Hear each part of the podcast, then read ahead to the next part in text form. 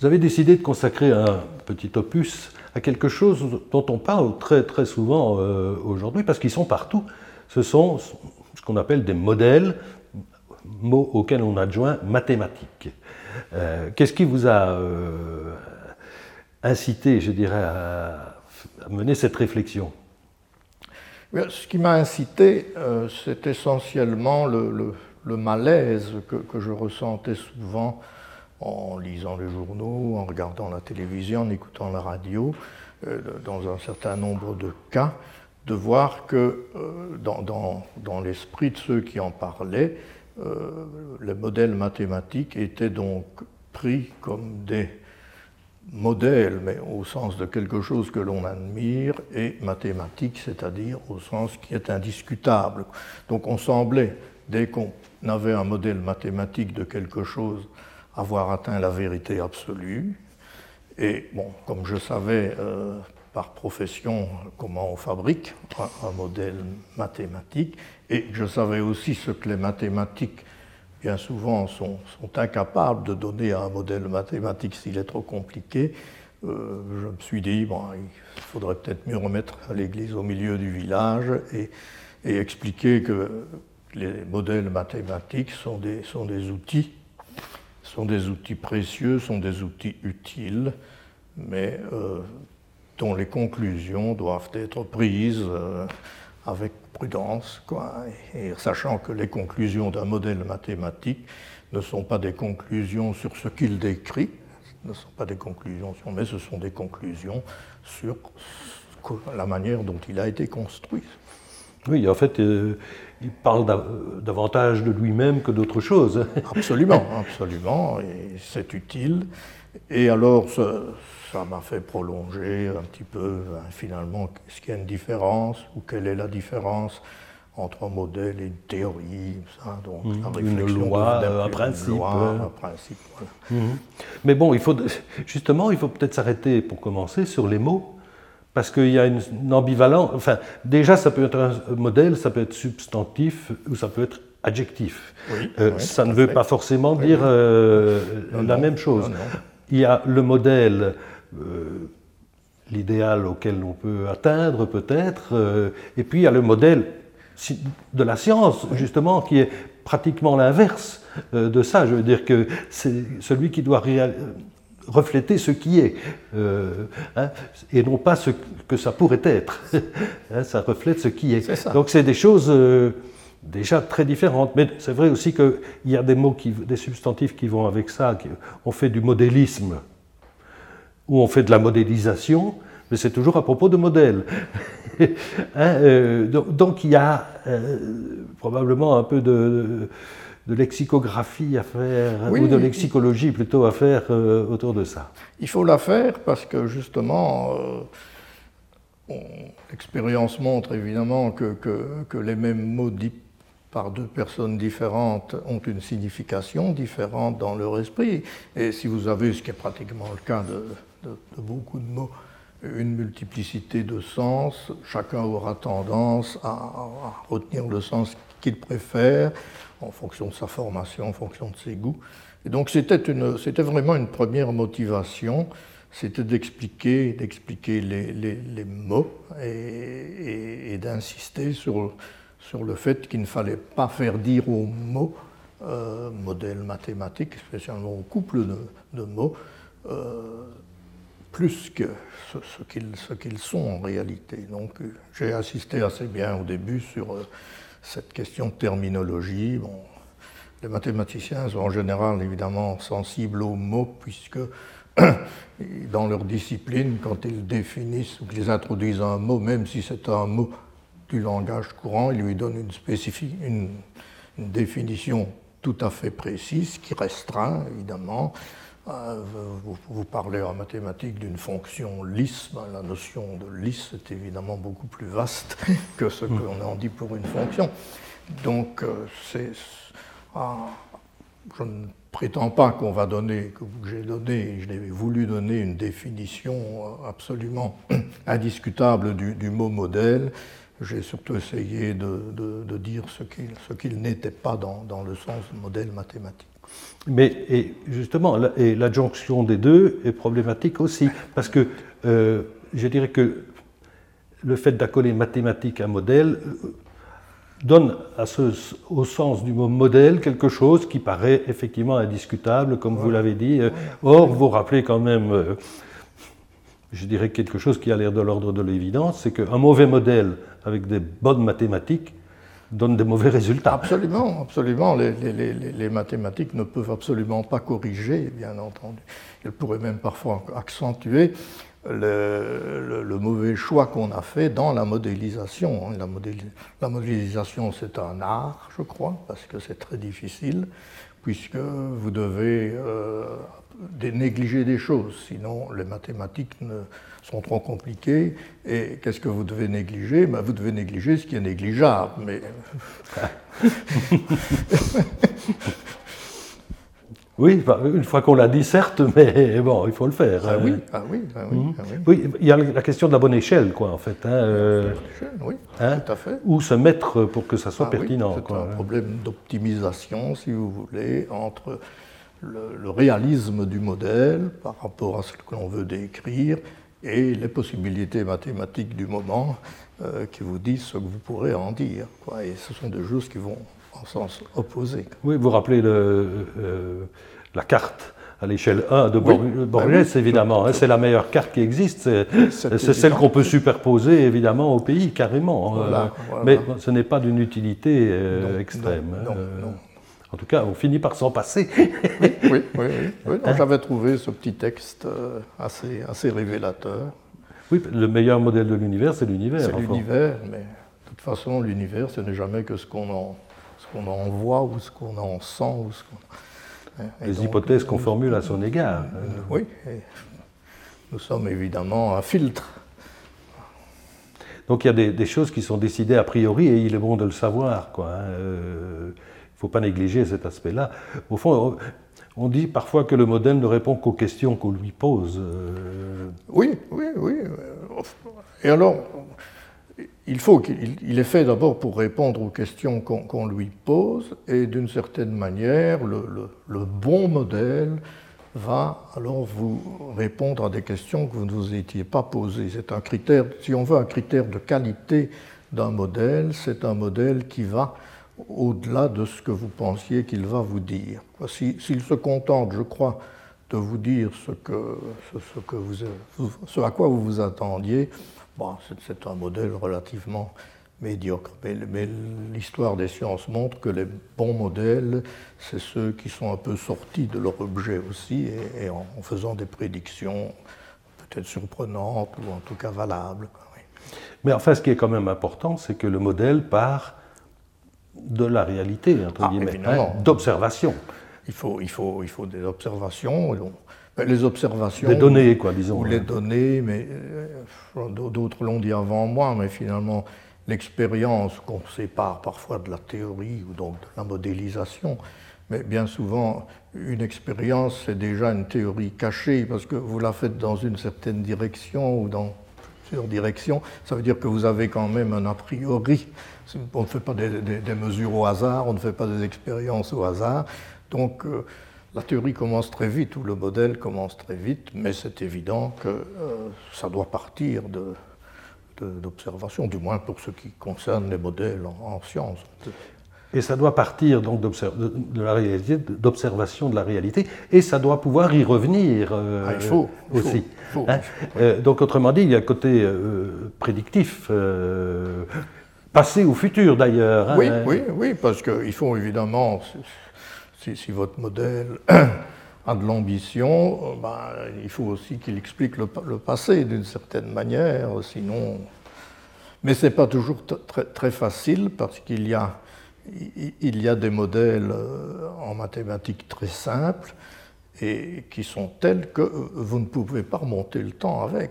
Si vous prenez l'équation, l'équation de la chaleur, donc qui régit la propagation de la chaleur, dans, hein, eh bien, vous pouvez prédire l'avenir euh, avec l'équation de la chaleur. Le temps a un sens. Mais, mais, mais, voilà, mais vous ne pouvez pas remonter dans le passé. Donc, Mais ce n'est pas un défaut du modèle dans ce cas-ci, parce qu'au contraire, ça, ça, correspond à une réalité de l'observation aussi. Oui, oui, le, froid ne redevient pas chaud tout seul. Voilà, voilà, hein voilà. Hum. Donc, le rapport à la réalité, le, choix de ce qu'on garde ou de ce qu'on élimine, hein, une certaine simplification.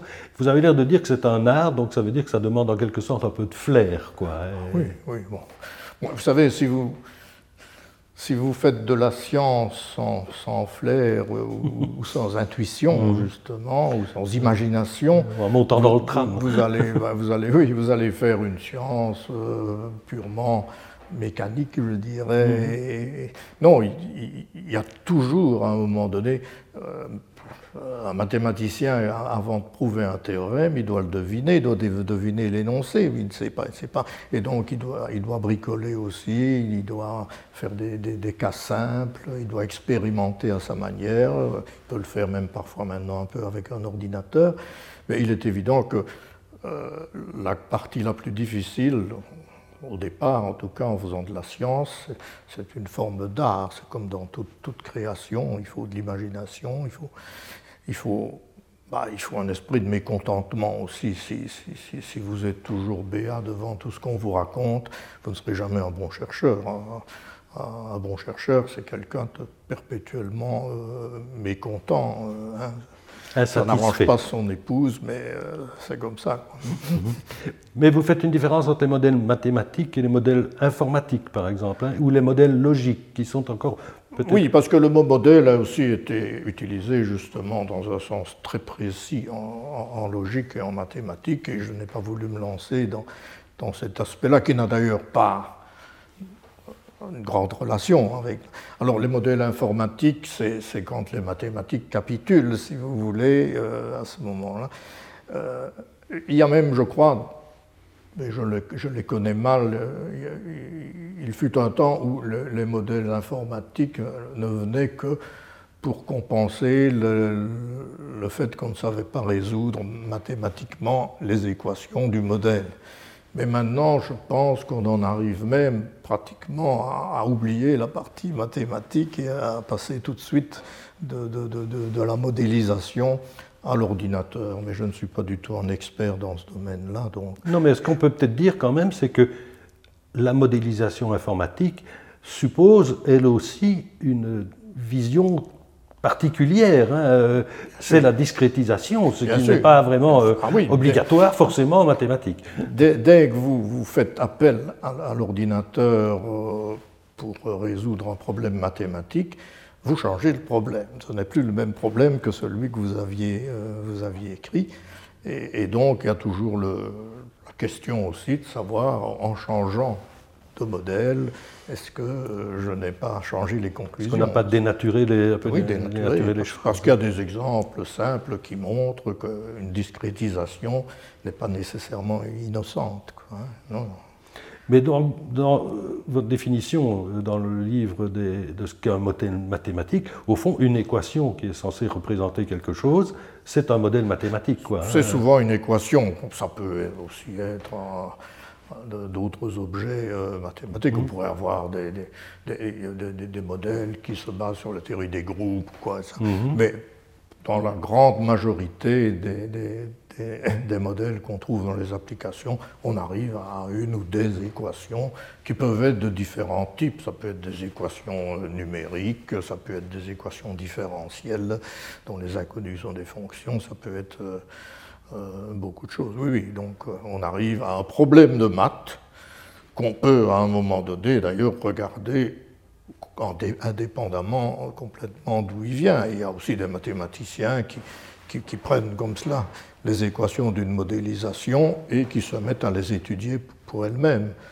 De temps en temps, ils rendent service à, celui qui a modélisé. Euh, parfois, euh, le modélisateur vous dira Bon, c'est pas du tout ça qui m'intéressait dans, mes équations.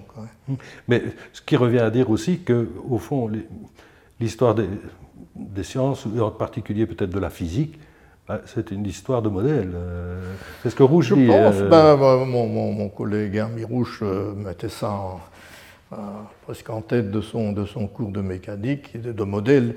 inadéquat, qu'il ajoutait même, mhm. puisque en fait l'histoire de la mécanique montrait qu'on avait aussi changé, raffiné, etc.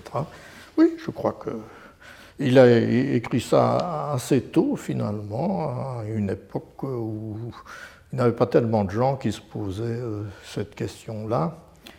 Et c'était d'ailleurs amusant en ce sens qu'il faisait ce cours avec un collègue qui avait une conception philosophiquement opposée. Donc ils avaient, ils avaient écrit deux introductions au même livre, si vous voulez, l'introduction de l'auteur A et de l'auteur B.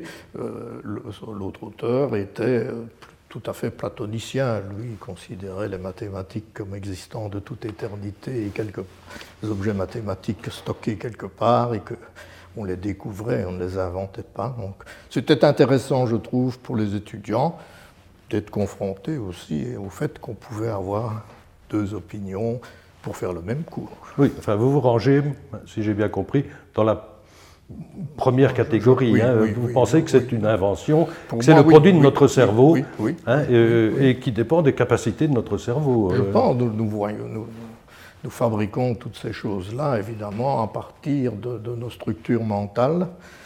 Et, au fond, une intuition, c'est peut-être deux, de, neurones qui se rencontrent. Ah oui, ben oui, ben oui, oui. D'ailleurs, personne n'a jamais su quand même vraiment expliquer le mécanisme. On a expliqué des, phénomènes, il y a des points communs quand les grands, les, grands génies parlent de leurs découvertes. Eh bien, il y, a, des tas de choses communes. Ils ont, ils ont beaucoup travaillé, et puis ils ont presque abandonné à un moment donné, et puis ils font autre chose. Et donc quelque, quelque chose se passe dans, le cerveau, mais on ne sait toujours pas quoi. Mais il est certain que il faut quand même être aveugle pour nier le fait que, que, le cerveau ne joue pas un rôle primordial en, en science. Quoi. Euh, coureur à pied, ben, ce sont ses jambes. Et donc, euh, je crois que nier ce rôle, c'est remonter à une philosophie où bon, l'âme et le corps, l'esprit et la matière, etc., qui, qui pour moi, euh, résistent difficilement euh, au progrès des sciences. Aux, connaissances actuelles en neurosciences et en sciences. Donc, c'est difficilement tenable. Mais ça ne me dérange pas du tout que, que quelqu'un croit cela. Et si ça l'aide, si, vous êtes un meilleur mathématicien parce que vous pensez que vous découvrez plutôt que d'inventer, continuez. Je veux dire, oui, mais euh, la, enfin, la, meilleure chose à dire peut-être par rapport à ça, c'est ce que vous dites, c'est que ça n'empêche pas de faire des bonnes mathématiques, quelle que soit la position philosophique. si vous regardez euh, ceux qui étaient d'un côté ou de l'autre, ils étaient également bons comme, comme mathématiciens. Donc, il euh, ne faudrait surtout pas qu'une conception freine découverte. Mais ce qu'on voit bien, donc, euh, si on peut, faire en quelque sorte l'histoire des sciences au travers de l'histoire des modèles, c'est le côté évolutif euh, de, ces modèles. Et vous prenez plus, enfin, quelques exemples hein, de, de, l'histoire, au fond, de l'évolution de ces modèles. Et, le premier, vous l'intitulez Des lapins et des hommes. Alors, qu'est-ce que vous vouliez démontrer dans, dans, ce. En fait, ce chapitre-là, je l'ai écrit parce que c'est peut-être le, chapitre où il y aura le moins de discussion sur, sur la notion de, modèle, parce que dans, dans, la manière dont ce modèle est fait, d'abord il utilise des mathématiques au départ très élémentaires, hein, au niveau des lapins en particulier, mmh. donc là c'est un problème presque d'école primaire ou d'école secondaire. Et il montre à la fois comment ça se fabrique et puis comment ça se discute mathématiquement, mais aussi il montre tout de suite quelles sont ses limitations par rapport à la, à la réalité, la réalité des, des, lapins dans ce cas-là. Donc, c'est, le, et après, même en démographie, ben, tout le monde a, admis que, bon, le modèle de, de, de était loin de représenter l'évolution d'une population quelle qu'elle soit. Mais euh, bon, ça permettait de parler un peu, un peu des Belges aussi et, de l'académie. Hein, donc c'était euh, mais euh, je crois que c'est l'occasion de, montrer sur un exemple, deux exemples, ce que peut être, ce qu'est un modèle mathématique, en le poussant un peu plus loin que. Hein, je crois que c'est dans ce chapitre-là pratiquement qu'il y, a des équations, même si elles sont simples. Et, là, tout le monde doit être d'accord, je pense, avec, avec ce que je raconte. Il n'y a, a, pas de il n'y a pas d'affirmation osée. Et, donc c'est pour ça que je l'ai écrit. Et, voilà, ça montre aussi évidemment les limitations, mais par contre, ce modèle très simple a donné de très bons résultats dans des cadres justement suffisamment limités, comme la fameuse, euh, population de bouche drosophile. Donc je trouvais que c'était une illustration, parce que toujours parler, euh, disons, de manière générale euh, ou, quoi, ne me paraît pas suffisamment pertinent. Donc celui-là, c'est un chapitre pour qu'au moins jusque-là, euh, la majorité des lecteurs euh, ne, soient pas surpris. Ni, non, mais par contre, ça a fait débat à l'époque. Enfin, je veux dire, euh, eh, on parlait ah, justement du, clin d'œil à l'académie. entre Ketley, et, Verhulst. Hein. mais oui, une espèce de, de, renvoi de, de, balles comme ça. Il y a un débat justement un peu curieux, en ce sens que ben, ils sont partis tous les deux d'une même idée de base. Chez, on chez Malthus aussi, hein, déjà. donc, bon, Malthus, c'est pas tout ce qui est exponentiel n'est pas réaliste euh, sur le long terme, parce que c'est terrible une exponentielle. Ah et, et, puis alors, donc, il fallait, il fallait que ça sature. Et, puis alors, bon, euh, a proposé une idée, mais il ne l'a jamais, il, l'a jamais concrétisée. J'ai cherché partout dans, dans ses écrits. Non, où, est-il allé la chercher, enfin? Ah, Je crois que là, il est allé la chercher peut-être c'est une forme d'analogie avec la physique, avec la mécanique. Je pense qu'il y a eu une idée d'analogie. Il s'est dit, ben, il faut, faut qu'il y ait un, terme qui, qui, freine, mais lui a plus pensé en frein au point de vue des équations de la mécanique. On a l'impression qu'il avait en tête une équation différentielle du second ordre, comme celle de la mécanique. Et l'originalité de, de, Verhulst a été, lui, de, modéliser par quelque chose d'encore plus simple, une équation du, euh, premier degré, mais vous voyez bien comment il l'a fait. Il, a mathématisé ce qu'avait dit Malthus, donc il avait l'équation de l'exponentielle, et il s'est dit, ben, il faut, faut, que ça freine, il y a un frein à tout ça, donc il a retiré le terme qu'il fallait, et, quand il, y avait beaucoup de manières, évidemment, de choisir ce terme, il a dû choisir le plus simple, et, puis il est parti avec cela, et, et il n'a plus rien fait d'autre que d'en tirer des conclusions. Donc je crois que c'est vraiment une description du processus de modélisation mathématique. Il ne prétend pas avoir expliqué la démographie avec cela, mais il a jeté un peu de lumière. Et il faisait aussi des, prévisions quand même déjà, puisqu'il disait la Belgique aurait une population. Mais là, ça montre aussi combien ces prévisions dépendent des paramètres. Dans votre équation contient des paramètres que vous déterminez à partir du passé ou quoi. Mais voilà, ces paramètres-là ne sont pas des constantes universelles, comme on dirait aujourd'hui, donc vous les changez, vous changez les conclusions. Justement, mais c'est par rapport au lapin, au fond, hein, que, que, la question était pertinente, parce que, bon, ils se reproduisent tout le temps, enfin, ils sont, ben oui, ben oui, ils sont en forme tout le temps, si je puis dire. Hein, voilà, c'est merveilleux, ces lapins. Oui, oui, donc, hein. donc, on est quand même loin de la, oui, réalité, mais oui, au fond. Mais oui, mais alors on est arrivé à un modèle assez simple qu'on peut traiter, enfin, simple, mais vous voyez aussi le temps qu'il a fallu entre euh, les premières estimations de la suite et puis la formule générale. Mais, mais, mais, mais, malgré que ce soit simple comme cela, c'est irréaliste, bien entendu. D'ailleurs, je crois que Fibonacci n'avait pas du tout euh, qui posait le problème hein, euh, originellement. C'était un problème dans un livre d'arithmétique. Hein. Mm-hmm. Oui, et on était quand même au tournant du 12e, 13e siècle. on était en 1200, hein, oui, oui. donc, c'est une vieille affaire. Oui, oui. oui. Mais, qu'on est loin d'avoir résolu aussi. Euh, euh, bien sûr. Alors, l'autre grande catégorie d'exemples que vous prenez, c'est un, je dirais que c'est encore plus particulier, c'est vraiment dans, ce qu'on appelle la cosmologie. C'est les modèles qui nous présentent notre univers, euh, au fond. Hein.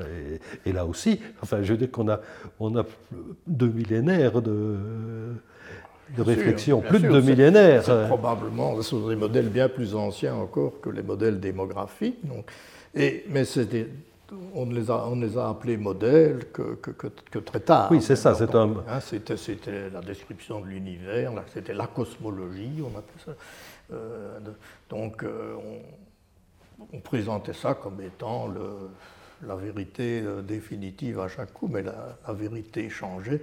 Et puis alors, il y a eu ces problèmes de ce qui m'avait amusé là-dedans, c'est ces problèmes aux relations entre science et, religion, où finalement euh, les, ecclésiastiques ou les, ou les, théologiens ont vraiment bien mis en avant le, côté modélisation qu'apparemment mieux que les savants. Oui, parce que ce qu'on apprend au travers de ça, c'est qu'il y a plusieurs manières, au fond, euh, de s'en tirer mathématiquement, si je puis dire. On s'en tire euh, Ptolémée s'en sortait, euh, évidemment euh, Copernic s'en sortait. mais après Copernic vient encore Tycho Brahe, par exemple, qui, en avait trouvé en a encore trouvé un, trouvé un autre, et tout ça. Et tout ça, du point de vue, pouvait, pouvait coller avec les observations de l'époque. Bon, on les, Il fallait bricoler, hein, évidemment. on les bidouillait un petit peu, mais, mais, mais, mais, mais ça collait. Et, donc, bon, le, les, gens de l'Église pour garder évidemment leurs leur prérogatives et, la vérité absolue de la Bible. Ils disaient, bah, vous, mathématiciens, astronomes, vous pouvez utiliser les modèles que vous voulez, c'est votre problème, mais ne prétendez pas que n'apposez pas votre modèle à Dieu, d'une certaine manière. Oui, mais enfin, il y a des visions d'univers derrière chacun de ces modèles. Hein, Ptolémée et, même euh, euh, les philosophes grecs encore euh, bien avant lui, au fond, tout tourne autour de la Terre. Ah, mais c'était une vision philosophique principalement. D'ailleurs, Aristarque de Samos qui a essayé de, de placer trois siècles avant Jésus-Christ un, un, modèle héliocentrique n'a pas eu de succès parce que c'était pas dans l'air du temps, et puis c'est tout. Quoi, hein. mm. Puis de toute manière, on ne faisait pas, on n'avait pas encore besoin de, des calculs simplifiés que ça, ça conduisait, donc ça n'était pas vraiment nécessaire et ça n'était pas philosophiquement correct. Non, mais bon, mais Copernic, après tout, il a, c'est pour. Au fond, il se dit, mais c'est comme ça que ça doit marcher parce que c'est comme ça que c'est le plus simple. C'est plus simple, oui, voilà, voilà. C'est évident. on n'a plus besoin de, on n'a plus besoin de bidouiller. Expliquer les, les, rétrogradations des planètes, etc. Par, les, cycles, les épicycles, etc. Oui, oui, oui non. Oui, donc c'est cet objectif de, simplicité qu'il avait, c'est plus simple. Et, voilà, il, a été très réticent pour publier. Bah, il était mort hein, quand. Il, euh, oui, il était mort. Donc il a attendu d'être sûr il a attendu de, avoir d'ennui. Oui, oui c'est ça. Mais bon, bah, il faut dire que quand même, un demi-siècle plus tard, il y en a un qui se faisait euh, brûler euh, à Rome, hein, bon, qui avait spéculé. Bruno, hein, Bruno mais, des hypothèses, lui, encore beaucoup plus audacieuses. Oui, mais qui ne sont peut-être pas tout à fait démenties aujourd'hui, par ah, exemple. Pas du tout, non, non, non, Et puis, il, était aussi un théologien, évidemment, donc. Euh, oui, oui, mais bon. Et, et Tycho Brahe, qui a, après Copernic, qui a essayé de réconcilier tout le monde d'une certaine manière en se disant Oui, ben écoutez, euh, tout tourne euh, autour euh, du Soleil, sauf la Terre, et tout le reste tourne autour de la Terre. Hein? Cinématiquement, vous pouvez. Vous pouvez on peut, s'en sortir comme ça aussi, mais parce qu'après tout, je veux dire, personne n'était jamais allé voir à l'extérieur comment les choses se passaient. Et, trouver la, faire la démonstration, au fond, que quand on tourne autour du Soleil, ben, euh, ben, le problème, c'est où vous mettez l'origine de votre système de coordonnées. Quoi. Et c'était assez naturel euh, au départ de, le mettre sur, la Terre, puisque nous y étions. Quoi. Et puis on s'est rendu compte que non, ce n'était pas le plus simple. On, l'a mis euh, au centre du Soleil, et finalement, toute la mécanique classique, c'est toujours un système héliocentrique comme ça. Les, fameux axes pour lesquels les équations de Newton et de la gravitation sont vraies, hein, mmh. si on veut, hein, euh, c'est par rapport à un système comme cela, centré sur le Soleil, enfin sur le centre de gravité du système solaire, mais c'est presque la même chose, et, puis avec des directions vers des étoiles fixes. Hein, donc, mmh il y a beaucoup de... oui, oui, mais enfin, je veux dire que euh, Newton, c'est une révolution. Alors, Newton, c'est une révolution, euh, parce que, euh, non, surtout Newton, d'une certaine manière, son modèle, il l'a tiré, d'une science, il l'a tiré de lois, il l'a tiré de, de, lois de la mécanique et de la gravitation. Et, à ce moment-là, il était, il était, clair qu'il obtenait d'abord les, les lois de Kepler comme, comme, conséquence, ça devenait un corollaire. Donc là, c'était une prédiction, d'une certaine manière, de retrouver ces lois. Et puis alors, c'était la puissance de, précision de, de, la mécanique newtonienne. Euh, bon, quand, on vous, annonce euh, au journal télévisé que euh, demain le soleil se levera à, 6h03, hein, eh bien, on ne devrait pas dire ça si on était conséquent avec ce que je raconte dans le petit livre. On devrait dire, suivant le modèle de la gravitation newtonienne, hein, eh bien, euh, voilà. oui, ou bien une éclipse euh, entre tel et... Hein, bon, elle commence à telle heure, elle finira presque à la seconde. Ce, n'est le, modèle, le Soleil... Euh, je ne dirais pas qu'il peut encore faire ce qu'il veut, mais a priori, on pourrait. il vaudrait mieux pas. il vaudrait mieux pas, bien entendu. Mais il s'agit de prédictions extraordinairement précises d'un modèle qui a eu, euh, qui était extrêmement un succès euh, remarquable. Oui, au, point de faire voir des choses qu'on n'avait jamais vues, notamment euh, découvrir une planète. Découvrir une planète simplement par les perturbations qui. Oui, il y a des choses qui ne collaient pas et on se dit, ça ne peut être que.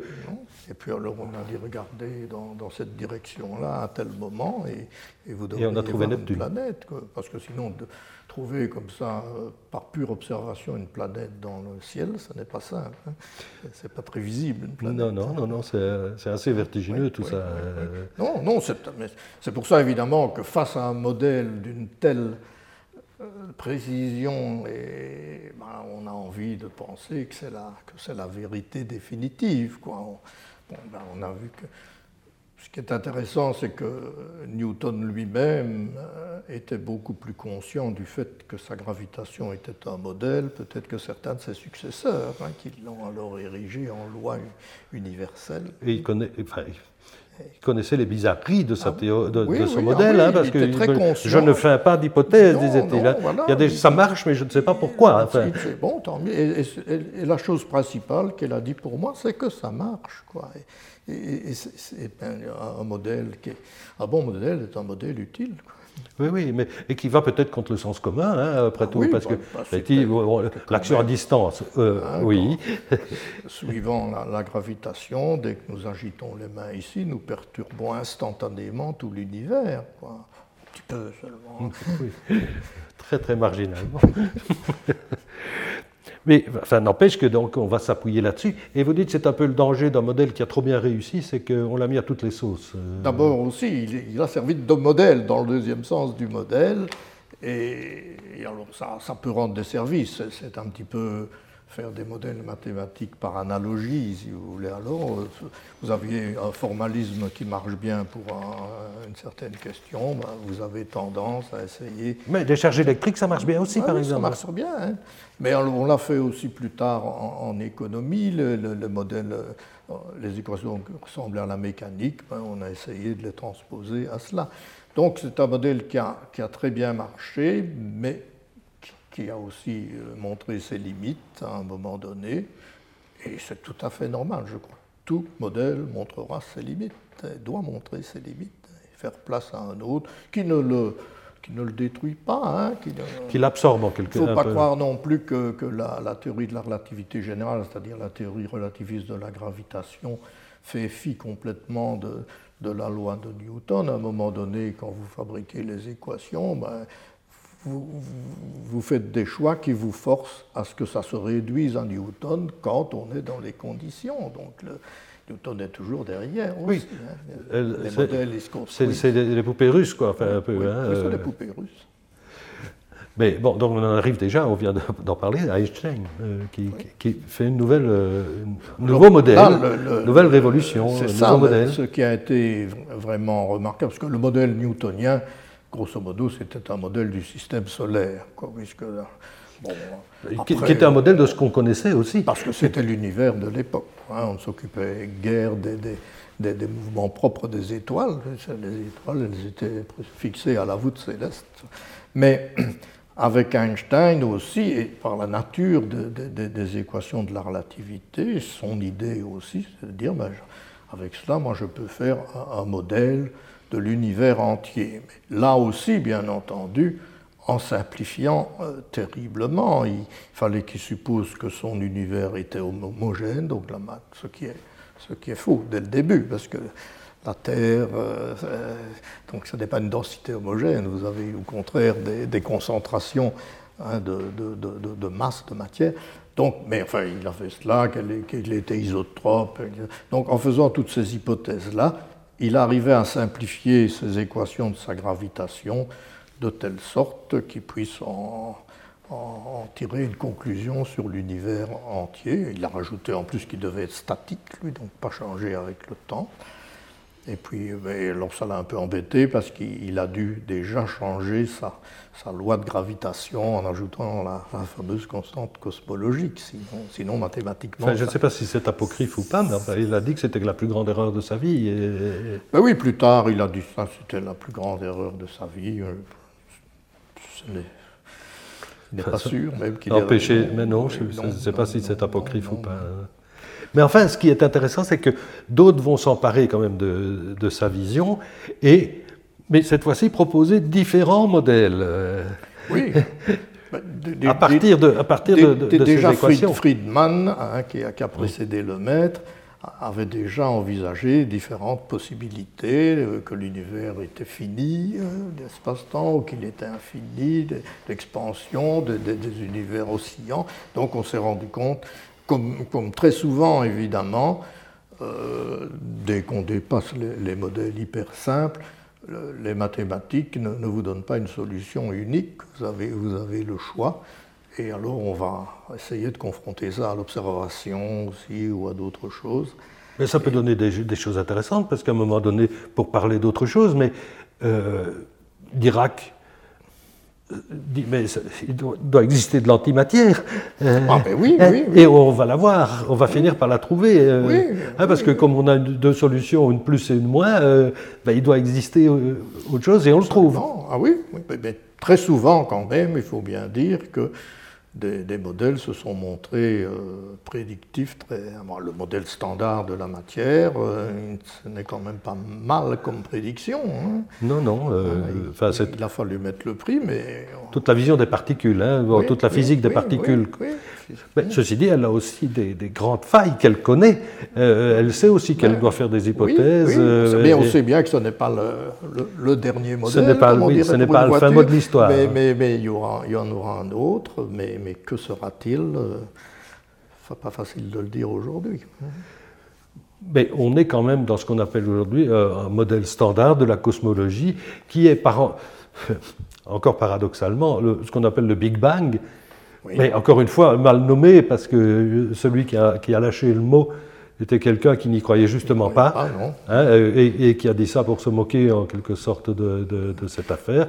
Hein, c'est le modèle c'est le modèle qu'on attribue maintenant à, l'abbé Chanoine le Maître. Oui, oui, oui, oui, oui. ça réellement, c'est justifié. C'est celui qui a eu l'idée, il ne l'a pas vraiment poussé dans ses derniers tranchements, mais il a incontestablement eu l'idée d'essayer aussi de, rapprocher la relativité générale de, la théorie quantique, donc de la, de la théorie des particules à ce moment-là en faisant naître l'univers d'une de son atome primitif, d'un atome primitif dont il n'a pas dit euh, évidemment n'a pas donné beaucoup de détails, mais c'est quand même parce que son premier modèle, celui qu'il avait donné quelques années plus tôt, c'était euh, essentiellement euh, asymptotique dans le temps négatif, donc quand le temps, le temps, à l'infini, au, au, modèle d'Einstein.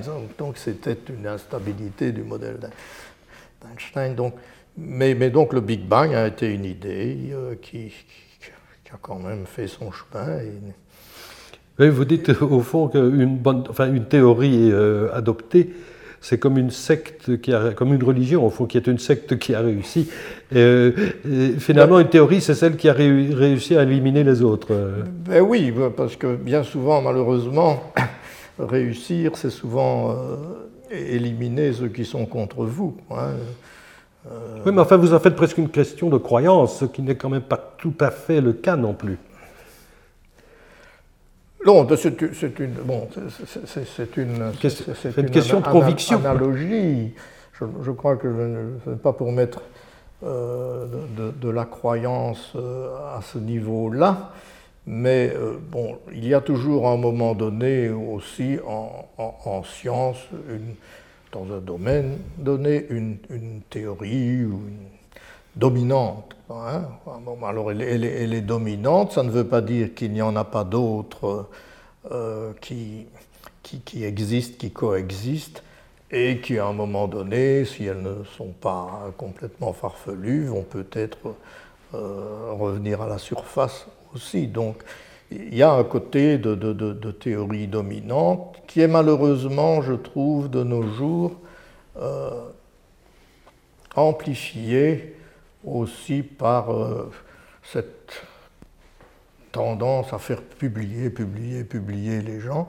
Et avec le, système actuel de, revues, eh bien, euh, on publiera beaucoup plus facilement ce qui est dans la tendance dominante que, que, ce qui est peut-être une branche, une branche latérale. Donc il y a une espèce quand même de, de contrainte qui n'est pas vraiment scientifique.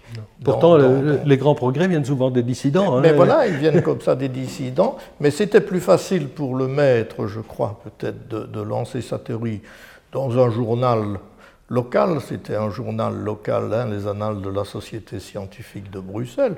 Je ne dirais pas qu'il n'était pas lu, mais enfin, n'était pas, pas des grandes revues.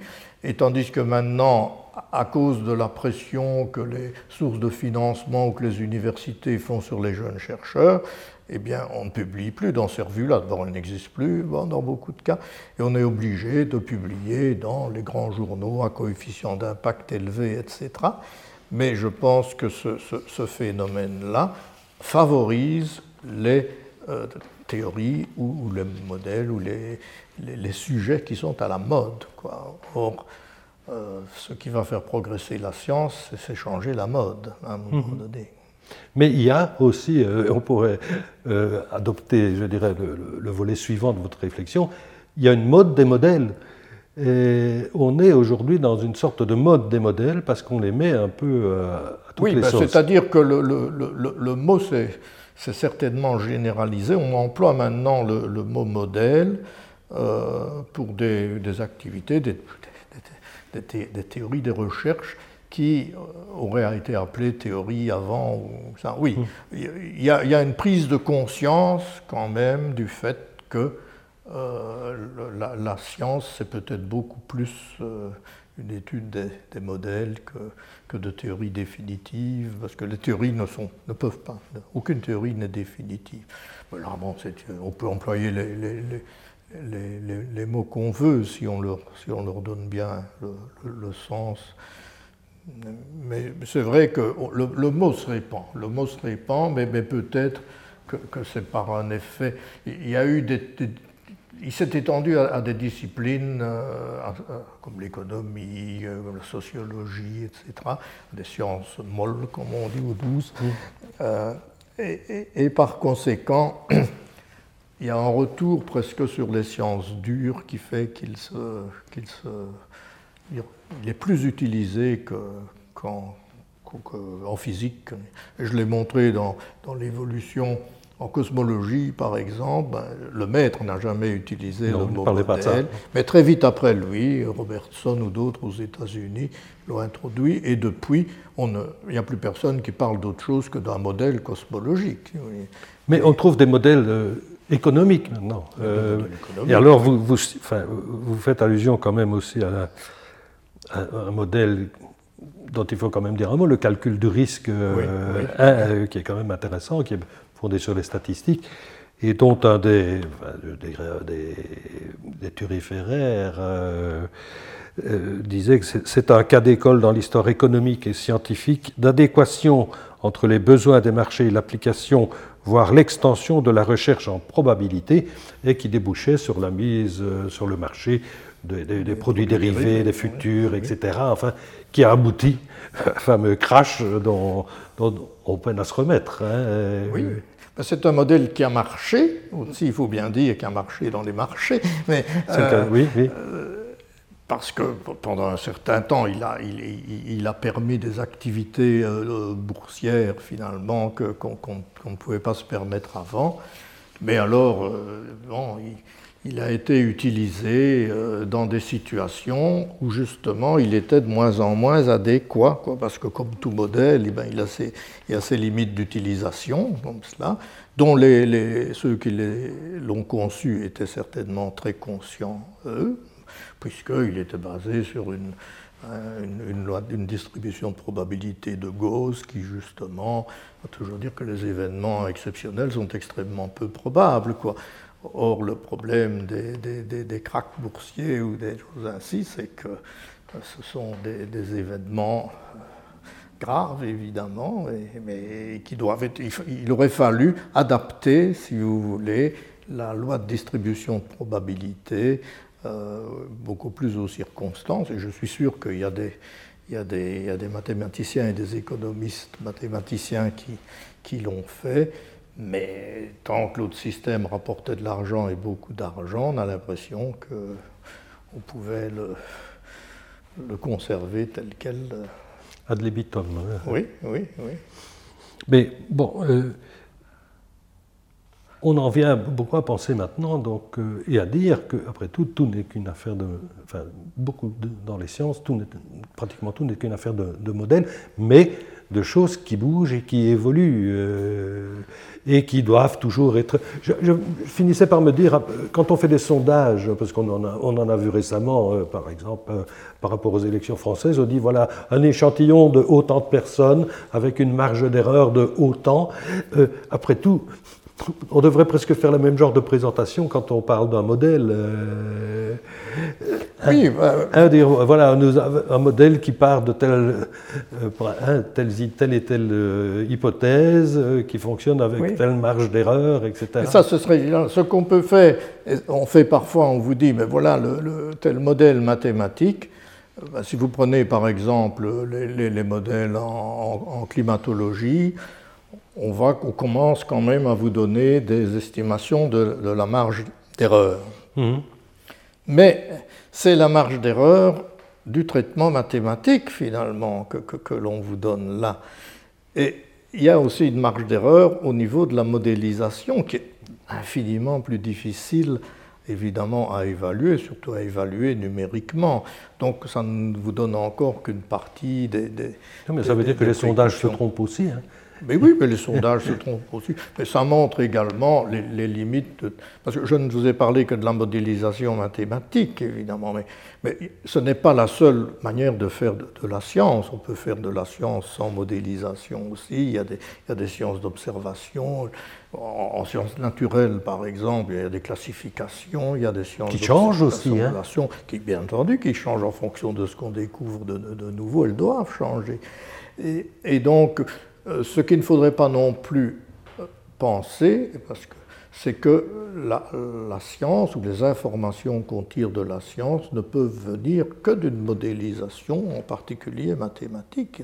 Il y a encore de tas d'autres sources de connaissances, mais peut-être qu'on met un peu trop, trop l'accent aussi pour le moment sur cet aspect-là d'activité scientifique. et peut-être si on veut faire la balance aussi, c'est de dire qu'après tout, il faut quand même être conscient effectivement des des conditions dans lesquelles on élabore ces modèles, euh, de leur relative imprécision, de leur évolution, etc. Mais il faut, à mon avis, pour faire l'équilibre, être conscient aussi de leur utilité euh, à beaucoup d'égards. Je veux dire qu'on n'a quand même pas trouvé beaucoup mieux que, que ça dans, dans, beaucoup de ah domaines. non, non, non, non, Mais c'est surtout un outil dont il ne faudrait pas se priver, il, faudrait, il ne faudrait pas euh, disons, ce n'est pas parce qu'il y a un accident de voiture que, vous devez décréter qu'il faut supprimer euh, l'emploi de la voiture ou un accident de train ou d'avion.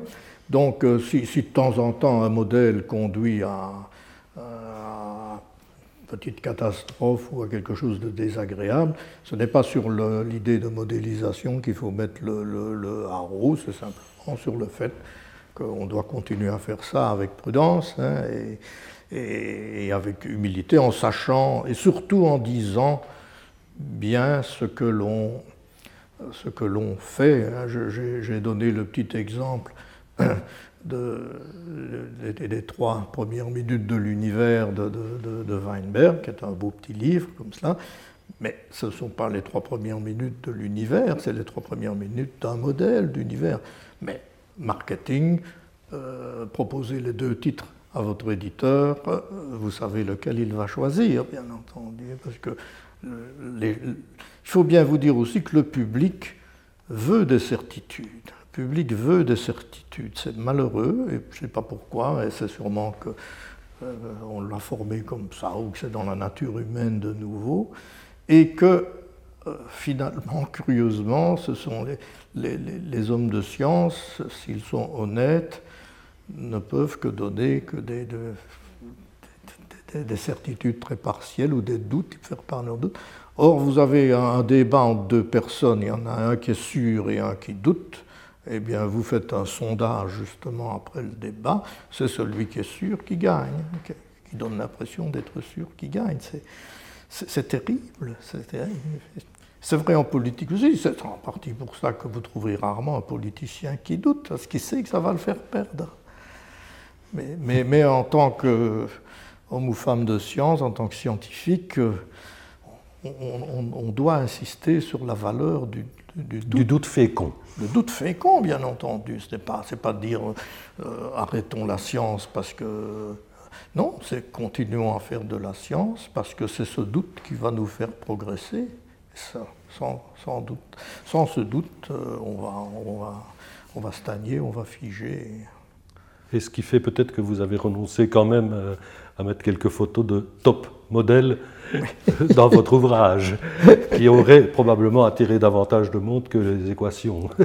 oui, oui, là, c'est peut-être pour justifier mes quelques équations. Je me suis dit que dans le fond, euh, sans équation, un livre sur les modèles mathématiques aurait quand même caché une partie de la réalité.